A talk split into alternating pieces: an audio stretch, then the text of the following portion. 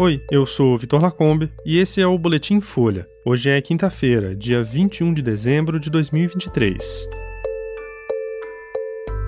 Em sessão histórica, Congresso promulga a reforma tributária depois de mais de três décadas de discussão. Toffoli suspende multa de 10 bilhões de reais de acordo de leniência da JF. E STJ autoriza quebra de sigilos do governador do Rio, Cláudio Castro.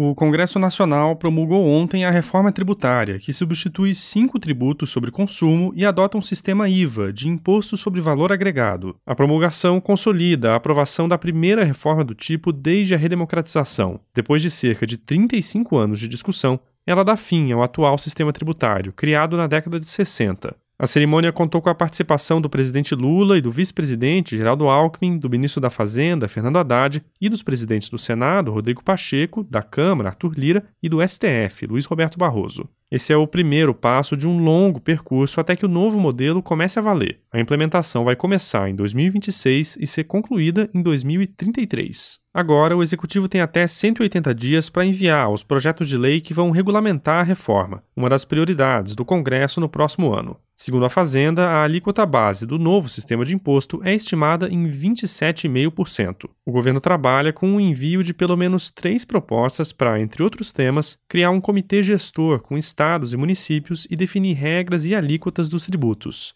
A reforma aprovada prevê a fusão de PIS, COFINS e IPI, que são tributos federais, do ICMS, que é um tributo estadual, e do ISS, que é um tributo municipal, em um IVA dual, uma parcela da alíquota vai ser administrada pelo governo federal e a outra por estados e municípios. Também vai ser criado um imposto seletivo sobre bens e serviços considerados prejudiciais à saúde, como cigarros e bebidas alcoólicas ou ao ambiente. E ontem, em mais uma vitória para o governo, o Senado aprovou a medida provisória que muda as regras de benefícios concedidos por meio do ICMS. A medida era a principal aposta da Fazenda na reta final do ano para aumentar a arrecadação em 2024 e reduzir o déficit nas contas públicas. O ministro do Supremo Tribunal Federal Dias Toffoli suspendeu o pagamento de uma multa de 10 bilhões e 300 milhões de reais aplicada contra a JF no acordo de leniência da empresa. O acordo foi fechado no âmbito da Operação Lava Jato e a multa definida pelo envolvimento da empresa em casos de corrupção. O grupo, controlado pelos irmãos Wesley e Wesley Batista, tinha apresentado um recurso depois que um desconto de quase 7 bilhões de reais na multa foi anulado pelo Ministério Público. A decisão de Toffoli é provisória e também autorizou o acesso do grupo JF a conteúdos da operação spoofing, que apreendeu mensagens hackeadas trocadas entre procuradores e que foram reveladas na Vaza Jato. O ministro do Supremo citou na decisão que teria havido um conluio entre juiz e acusação no caso que prejudicou a defesa e disse que a multa foi suspensa para dar condições para a apuração de eventuais ilegalidades no acordo de leniência. Toffoli ainda permitiu que a JF reavalie parte do acordo com a Controladoria Geral da União. A empresa tinha feito esse pedido para, abre aspas, corrigir abusos praticados, fecha aspas. A mulher de Toffoli, Roberta Rangel, é advogada do grupo dos irmãos Batista, no caso da disputa pelo controle da Eldorado Celulose. O único pedido da empresa que o ministro rejeitou está ligado a essa questão. A JF não se manifestou sobre a decisão.